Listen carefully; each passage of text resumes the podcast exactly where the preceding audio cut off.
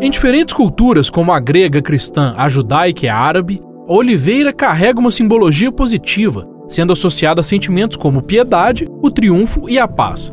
Foi uma das primeiras plantas cultivadas pelo homem, no ano 4000 a.C., é, faz tempo. E é muito identificada com a região mediterrânea, onde a gastronomia tem relação íntima com o azeite. Mas já faz alguns séculos que o cultivo dessa planta se espalhou pelo mundo, chegando a lugares como a África do Sul, a China, a Nova Zelândia e o Uruguai. No Brasil, a oliveira foi introduzida por volta de 1800 depois de Cristo pelos portugueses em vários estados. Naquela época, elas eram plantadas nas proximidades das igrejas e os ramos eram utilizados nas festividades religiosas, principalmente na Semana Santa, durante a celebração do Domingo de Ramos. O azeite, além de alimento, era o combustível que acendia as lamparinas. No entorno da cidade de São Paulo e em outras regiões, houve olivais relativamente grandes e produtivos, mas a coroa portuguesa mandou cortá-los. Não queriam concorrência para os seus produtos. Anos depois do boicote português, o cultivo de oliveiras e a produção de azeite floresce novamente no país. E Minas Gerais, é claro, é uma das protagonistas dessa retomada. Eu sou João Renato Faria. E eu sou Fábio Correia e esse é o Tempo Hábil, podcast do jornal O Tempo que traz todas as quintas-feiras, a partir das três da tarde, assuntos relacionados a Minas Gerais ou um olhar mineiro sobre questões mais amplas.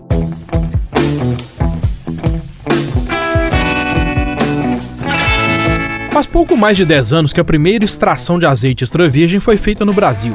Isso aconteceu na cidade de Maria da Fé, na região sul de Minas. Desde então, a produção vem crescendo exponencialmente e se concentra principalmente na região da Serra da Mantiqueira. Essa região oferece as 400 horas de frio anuais que a planta precisa para florescer. Além de maior a cada ano, a produção de azeites do estado também tem sido reconhecida. No mês de maio, dois produtores mineiros levaram a medalha de ouro na New York Olive Oil Competition, uma competição internacional de azeite de oliva nos Estados Unidos. Na ocasião, produtos de 26 países foram avaliados e outras nove marcas brasileiras, todas do Rio Grande do Sul, também foram premiadas. A Jéssica Almeida, que produz o Tempo Hábil com a gente, investigou essa história para uma reportagem que foi publicada no Pampulha, o caderno dominical aqui do jornal O Tempo. E agora ela vem aqui contar para a gente um pouco do que descobriu. Jéssica, como é que é isso então? É, então tem azeite e azeite bom sendo produzido em Minas, é isso? Então, João, existe plantação de, de oliveira em Minas desde a década de 30, porque um português chamado Emídio Ferreira dos Santos veio para o Brasil e aí ele começou a administrar uma fazenda lá em Maria da Fé, no sul do estado. E aí, quando a esposa veio para morar com ele, ele pediu para ela trazer umas sementes, ele começou uma cultura lá. Depois, nos anos 40, um engenheiro agrônomo chamado Washington Alvarenga Vignoli. Ele era gerente de, da subestação experimental de Maria da Fé, que era tipo um campo de sementes de lá. E ele fazia pesquisas com, enfim, com fruticultura, oleicultura de uma forma geral, e ele começou a pesquisar com as oliveiras também. E aí, nos anos 70, foi criada a EPAMIG, que é a empresa de pesquisa agropecuária de Minas Gerais, que assumiu essa subestação e deu continuidade à pesquisa. E quando foi em fevereiro de 2008, eles fizeram a primeira extração de azeite extra virgem do Brasil, lá em Maria da Fé. O azeite extra virgem, só para contextualizar, é o azeite extraído só de azeitonas por processos é, exclusivamente físicos, a temperatura controlada e ele tem que ter acidez menor do que 0,8%. Então, foi a primeira vez que se extraiu azeite extra virgem no Brasil e foi lá no sul de Minas. De lá para cá, a EPAMIG tem tido um papel, continua tendo um papel importante na, no fomento a, a essa pesquisa. Vários produtores começaram as suas produções e atualmente são cerca de 160 produtores, cerca de 50 marcas. Em 2008 foram extraídos 40 litros de, de azeite e em 2018 esse número subiu para 80 mil foi só aumentando desde então. É, e, me, e conta pra gente como nasceu essa pauta, o que, que chamou a atenção de vocês do Pampulha para os azeites mineiros. Queria que você contasse como é que foi a, apuração. Essa pauta, eu fazia parte da equipe do Pampulha até semana passada e pelos seis anos anteriores. O Pampulha, atualmente, ele é um caderno aqui do jornal O Tempo. Por um tempo ele foi um jornal independente, mas desde janeiro ele é é um caderno, caderno de domingo, é onde a gente fala de gastronomia. E aí, em fevereiro, eu estava fazendo uma matéria sobre queijos artesanais aqui de Minas, e uma das minhas fontes, que foi o jornalista gastronômico Eduardo Tristão Gerão, ele comentou da produção artesanal de Minas, muito grande de queijos, cervejas, vinhos e azeites. Eu fiquei assim, ué, mas tem azeite em Minas? Quando foi em maio, é, a gente viu uma notícia de que hum, Houve essa competição em Nova York, New York Olive Oil Competition, e o Brasil recebeu 22 distinções. E entre essas distinções foram duas medalhas de ouro para produtos aqui de Minas. E um deles tinha ganhado no ano anterior também, só que ele ganhou o Best in Class, porque várias pessoas podem ganhar a medalha de ouro, não é só um prêmio para uma medalha de ouro, mas o Best in Class é o melhor daquela categoria e um dos premiados em 2019 já tinha sido premiado em 2018 com o Best in Class, então a gente falou assim, nossa, então vamos, vamos procurar saber como é que é essa história, e daí eu fui atrás, tanto da Epamig quanto de alguns produtores, para analisar esse cenário todo. Uma das coisas que pouca gente sabe, né, que apareceu na sua matéria é, no Pampulho, Jéssica, é que o azeite, a azeitona, assim como o vinho, tem várias variedades, né? A gente está acostumado no supermercado a comprar lá é, azeite e, e, pronto, né? E não é bem assim. O azeite tem, cada azeitona tem um, um, tipo diferente e tal. Quais são os tipos que são produzidos aqui em Minas, principalmente? Então, João, como você bem falou, tem, tem nuances no sabor da azeitona, isso interfere no gosto do azeite. E basicamente são três características que são consideradas nesse caso, que são o frutado, o amargor e a picância. O maior volume da produção mineira é de uma variedade chamada arbequina, que ela é catalã e ela se adaptou bem em várias partes do mundo. É a que é mais produzida em Minas. Ela gera um azeite delicado, com aromas suaves, com picância baixa e baixo amargor também. Uma das fontes que eu conversei, inclusive, falou que para quem quer começar a experimentar azeites artesanais, ela é uma boa é uma boa azeitona para começar, porque não tem, não tem o baque da, do amargor e da picância. É porque esses azeites europeus, é, que são de, de, de, variedades específicas, eles são muito mais potentes do que esse azeite que a gente compra aqui, né? No, né que vem na, na lata, que vem naquele vidro que a gente compra no supermercado normal, né? Exatamente. É por isso que ele indica isso para quem ainda não tem esse hábito de, de provar. Tem também a variedade Grappolo, que é, ela é italiana. Tem uma versão adaptada pela Ipamig, tem uma grápula brasileira também. Ela já gera um azeite um pouco mais potente. Tem a Coroneik, que é grega. Ela é mais amarga e mais picante ainda que a grápulo. E aí também tem a arbosana, picual e tem uma variedade chamada Maria da Fé, que foi desenvolvida lá é, na região também. Mas essa, por enquanto, ainda não tem produção comercial. E essa produção de azeite aqui em Minas e no Brasil, ela tem mudado alguns paradigmas num cenário mais global? Ela se diferencia de uma forma completamente diferente dos outros? Então, foi até curioso, porque eu entrevistei uma das pessoas que eu conversei, chama-se Sandro Marques. Ele é o autor do Guia dos Azeites do Brasil e ele também foi jurado nessa competição lá em Nova York.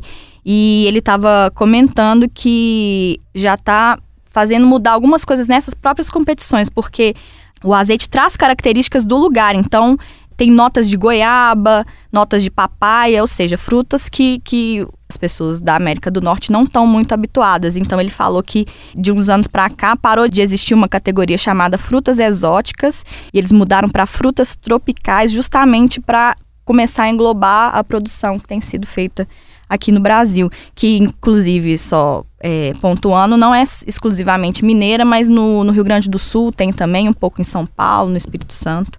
Mesmo porque frutas exóticas é um conceito. Exótica para quem, né? Exatamente.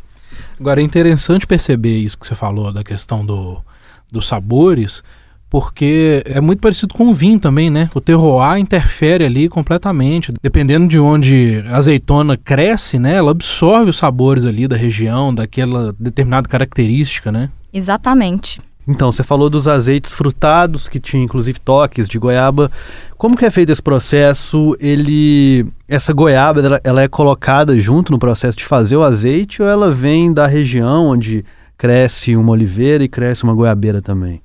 É, não, na verdade não tem goiaba junto no processo. Como eu tinha falado aquela hora, tem só azeitona. Esses azeites são feitos exclusivamente de azeitona, mas como eles são plantados em regiões que têm outros cultivos nas proximidades, não necessariamente na própria fazenda, eles acabam incorporando esses sabores que aparecem de uma forma sutil, né? Ninguém vai provar um azeite e vai sentir, nossa, meu Deus, como está pronunciado o gosto da goiaba, mas vai dar para sentir lá uma nuancezinha que remete a esse sabor são notas, né? Assim como o vinho tem, assim como os queijos têm, não é, não é gosto que você fala assim, nossa, saborizado, né? Sabor Isso. goiaba, né? Uhum. Uma coisa bem mais, mais discreta. É sutil. Né? Até porque você provou um azeite desses, né? O que, que você achou? Quais foram suas impressões desse azeite? Então, eu fiquei muito curiosa na época que eu fiz a matéria e aí eu fui atrás de experimentar. Eu fui lá no Roça Capital, uma loja que fica no Mercado Central e comprei uma garrafa de Irarema para mim.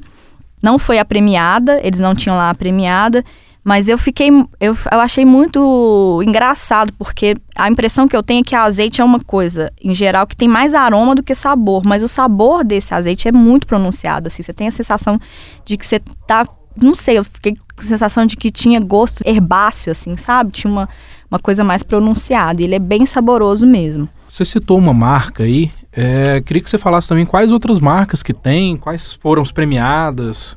As marcas premiadas foram a Irarema, que tinha ganhado o Best in Class em 2018.